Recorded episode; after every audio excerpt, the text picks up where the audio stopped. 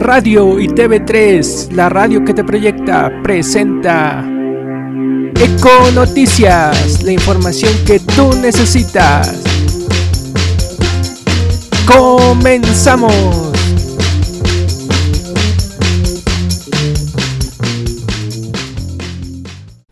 Hola, ¿qué tal amigos? Ya es 17 de marzo de 2016 y bienvenidos a un nuevo programa de Eco Noticias por medio de Radio y TV3, la radio que te proyecta. Mi nombre es Con Economía y me acompañarás durante 30 minutos hablando sobre las noticias más importantes sobre economía nacional e internacional, además de información para emprendedores. Recuerda que también nos puedes sintonizar por medio de tu celular a través de la aplicación de TuneIn. Búscanos como Radio y TV3 y ahí podrás escuchar toda nuestra programación. Ya sabes que podemos estar en contacto por medio de las redes sociales. En Facebook y Twitter nos puedes encontrar como Radio y TV3 o también me puedes encontrar en YouTube, Facebook y Twitter como Cono Economía. Hoy en Econoticias vamos a hablar de la deuda de los mercados emergentes, las medidas económicas en México, el recorte en la Comisión Federal de Electricidad, Querétaro y el alto costo de los departamentos. En economía emprendedora, pymes podrán acceder a créditos con su historial fiscal. En economía internacional, la tasa cero del Banco Central Europeo. Grecia y el pago de su deuda. Y en la última noticia, ¿por qué los millennials ganan menos que sus padres? Antes de entrar en las noticias tenemos de fondo 100 Miles. ¿Estás escuchando? Are you listening? Claro. Escuchas el podcast de Cono Economía. Recuerda seguirlo en sus redes sociales, YouTube, Facebook, Twitter y WordPress. Y en la primera noticia, a mercados emergentes les llegó la hora de pagar sus abultadas deudas. Las recientes señales de estabilización en los mercados emergentes podrían ser solo la calma antes de la tormenta ya que en los próximos 5 años deben pagar una gigantesca deuda de 1.6 billones de dólares. Una abrupta alza en los vencimientos que podría provocar nuevos problemas. El obstáculo del pago de la deuda con abonos anuales que habrán subido en más de 100 mil millones de dólares para 2020 comparado con 2015 es el resultado de una ola de toma de préstamos tras la crisis financiera de 2008. Desde gobiernos africanos a bancos turcos, los acreedores del mundo en vías de desarrollo vendieron su deuda en mercados de bonos de monedas fuentes en los años posteriores a la crisis, animados por las tasas de interés cercanas a cero, que llevaron a los inversores a buscar rendimientos más altos. Pero ha llegado el momento de pagar. Entre 2016 y 2020 deben abonarse casi 1.6 billones de dólares significado de la deuda corporativa de más de tres cuartos del total, según datos del ICBC Standard Bank. Hasta ahora, un calendario relativamente ligero de vencimientos para la deuda de las compañías, junto con tasas de interés globales en mínimos históricos, habían limitado los impagos en el sector de la deuda corporativa de 2 billones de dólares. Pero los bajos precios de las materias primas, el alza en tasas de Estados Unidos y por encima de todo, el gran volumen de pagos podría complicar la situación. Muchos gobiernos emergentes vieron caer sus calificaciones crediticias en los últimos meses y podrían seguir el mismo camino mucho más, haciendo poco para calmar los nervios de los inversores. Un foco probable de la presión en el sector energético tras un desplome en los precios del crudo por debajo de 30 dólares a comienzos de año, desde más de 110 dólares justo 18 meses atrás. El petróleo y el gas son dos de los sectores que se enfrentan a la presión en una base fundamental, dijo Bridget Posh, directora de deuda corporativa en mercados emergentes en Babson Capital Management. Algunas compañías privadas y más pequeñas deberán reestructurar de forma inevitable su deuda, aseguró, aunque advirtió de que las firmas estatales cuasi soberanas podrían generar un gran dolor de cabeza. Bosch destacó que compañías cuasi soberanas como la brasileña Petrobras o la mexicana Pemex tienen más de 80% de los bonos que vencen en el sector durante los cuatro próximos años. Siguiendo con información, medidas económicas coordinadas han dado resultados. Las medidas implementadas por las autoridades para hacer frente al entorno externo y fortalecer el marco macroeconómico han rendido los resultados esperados, afirmó el gobernador del Banco de México, Agustín Carstens. Durante su aparición en la 79 Convención Bancaria, Carstens detalló que en las últimas cuatro semanas el peso se ha apreciado cerca de 9%. Las tasas de interés de corto plazo subieron, más no las de largo plazo, produciendo el deseado aplanamiento de la curva de rendimientos. Además, destacó que el principal indicador bursátil en México avanzó y el riesgo soberano bajó 48 puntos. Carstens indicó que la acción coordinada tomó por sorpresa a algunos participantes, pero que las medidas no fueron improvisadas, sino resultado de un meticuloso proceso de análisis entre la Secretaría de Hacienda y Crédito Público y el Banco de México. Siguiendo con información, recorte de CFE cae en servicios personales.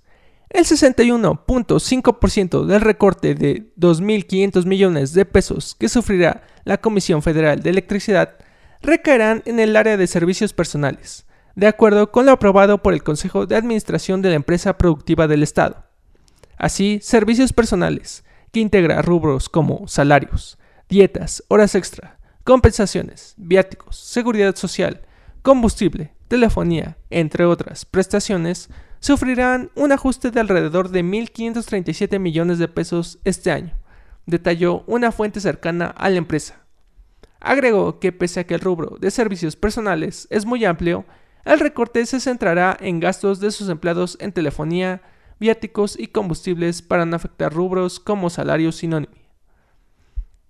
El resto del recorte, 38.5% o 962.5 millones de pesos, será el gasto de inversión, pero como adelantó el director de la CFE, Enrique Ochoa, no se recortarán los proyectos estratégicos como son los gasoductos, ni la construcción de nuevas centrales de generación.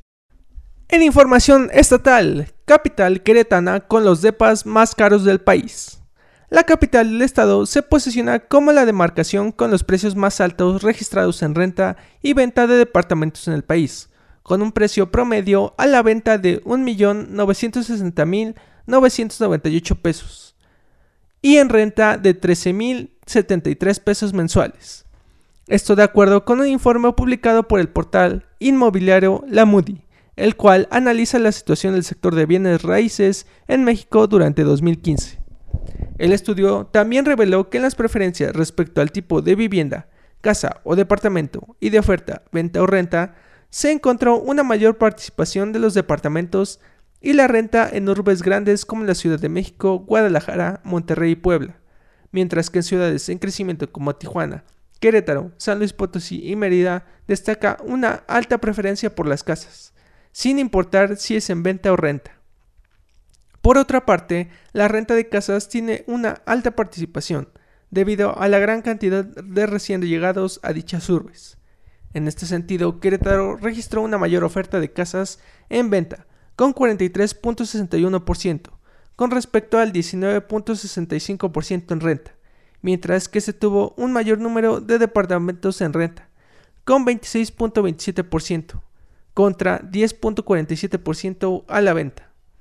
En relación con los precios por metro cuadrado de vivienda, la zona metropolitana de Querétaro se posiciona como la cuarta más cara en el país, por detrás de la del Valle de México, Guadalajara y Monterrey. A la renta, el promedio mensual por metro cuadrado de casas en la ZMQ es de 69.68 pesos. A la venta es de 11.081 pesos. Para los departamentos, a la renta es de 114.91 a la renta y poco más de 15.000 a la venta.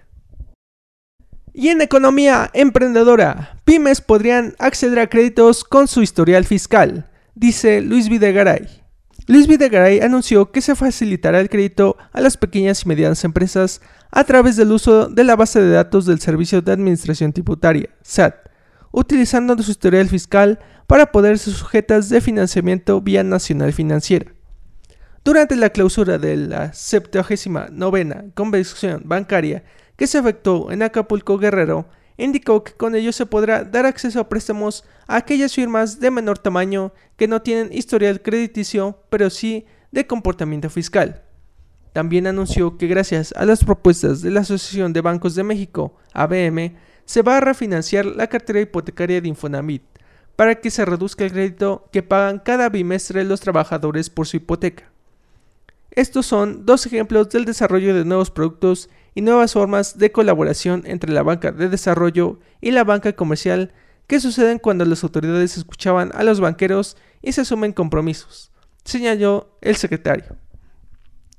Como parte de este compromiso con los banqueros, Videgaray les reiteró que mantienen la prioridad de preservar la estabilidad financiera, siendo esta no un fin en sí mismo, sino una condición indispensable para mejorar las condiciones de los mexicanos, por lo que la Secretaría de Hacienda no escatimará acciones para preservar la credibilidad de la política fiscal. Así, el funcionario advirtió que continuarán coordinados con Banco de México en la Comisión de Cambios para tomar las medidas necesarias cuando se presenten situaciones extraordinarias en el mercado que pudieran representar un riesgo para las expectativas inflacionarias. Y bueno amigos, vamos a un corte y regresamos a Econoticias por Radio y TV3, la radio que te proyecta. Yo soy Con Economía y por lo pronto te quedas con Plastilina Mosh. Regresamos a Econoticias con Con Economía por Radio y TV3, la radio que te proyecta. ¿Estás escuchando? Are you listening? Claro Escuchas el podcast de Cono Economía. Recuerda seguirlo en sus redes sociales, YouTube, Facebook, Twitter y WordPress. Hola, ¿qué tal amigos? Ya regresamos a Econoticias y en Economía Internacional. ¿Qué significa la tasa cero que impuso el Banco Central Europeo? El Banco Central Europeo sorprendió la semana pasada a los mercados al bajar su tasa de refinanciamiento de 0.05 a 0.0%. La nueva tasa es la más baja desde la existencia del euro. La tasa de refinanciamiento en cero, que determina el costo del dinero en la zona euro, pretende que mediante la existencia del dinero barato, los bancos presenten más, la gente consuma más y las empresas aumenten sus inversiones. El dinero barato es un buen incentivo para alentar la demanda en una economía y propiciar un alza en la inflación que tanto desean los gobiernos europeos. No obstante, hay varios obstáculos en este camino.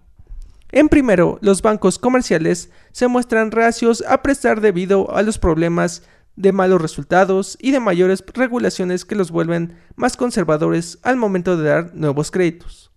En segundo, los consumidores demuestran un gran entusiasmo para pedir prestado debido a la baja de sus ingresos y la incertidumbre en cuanto a su fuente laboral.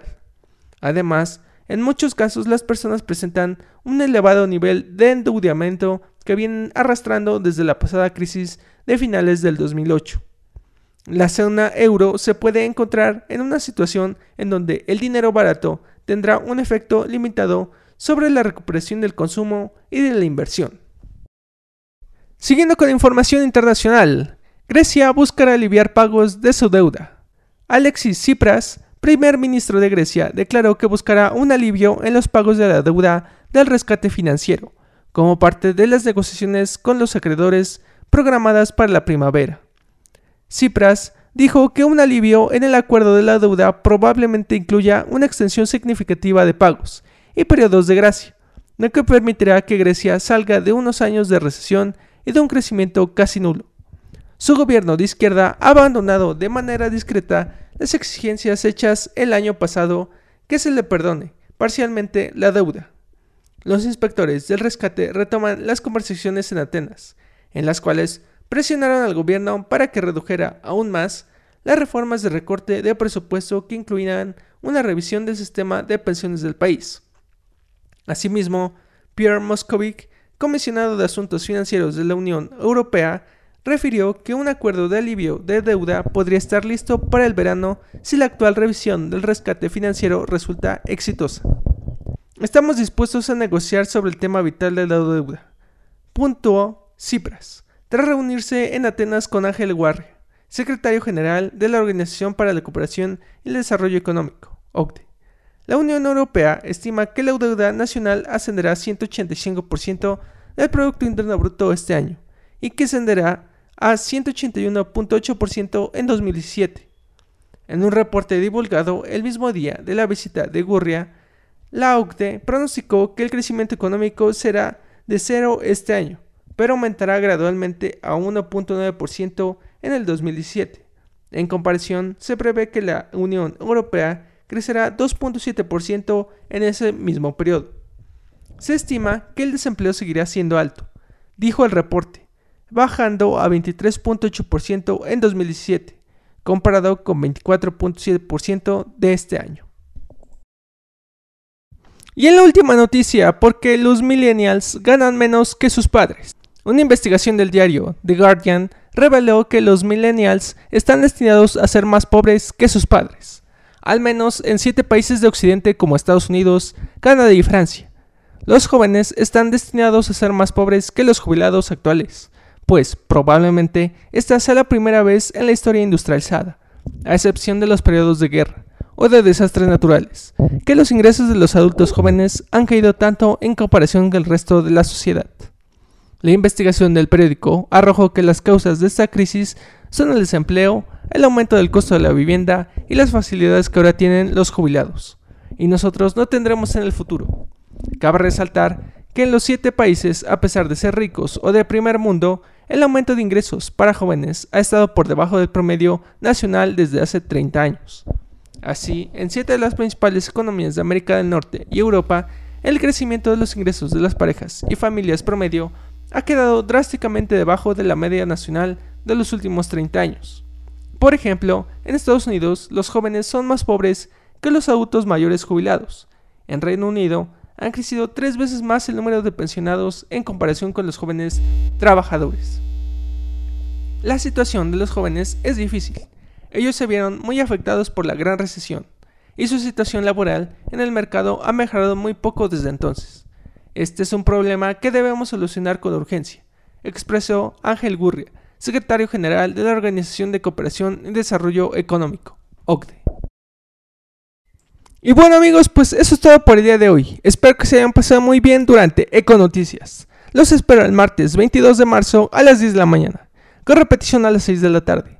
Ya sabes que podemos estar en contacto por medio de las redes sociales. En Facebook y Twitter nos puedes encontrar como Radio y TV3 o también me puedes encontrar en YouTube, Facebook y Twitter como Cono Economía. Muchas gracias por acompañarme. Les deseo que tengan un excelente fin de semana y nos vemos en el siguiente Econoticias. Bye. Radio y TV3, la radio que te proyecta, presentó Eco Noticias, la información que tú necesitas.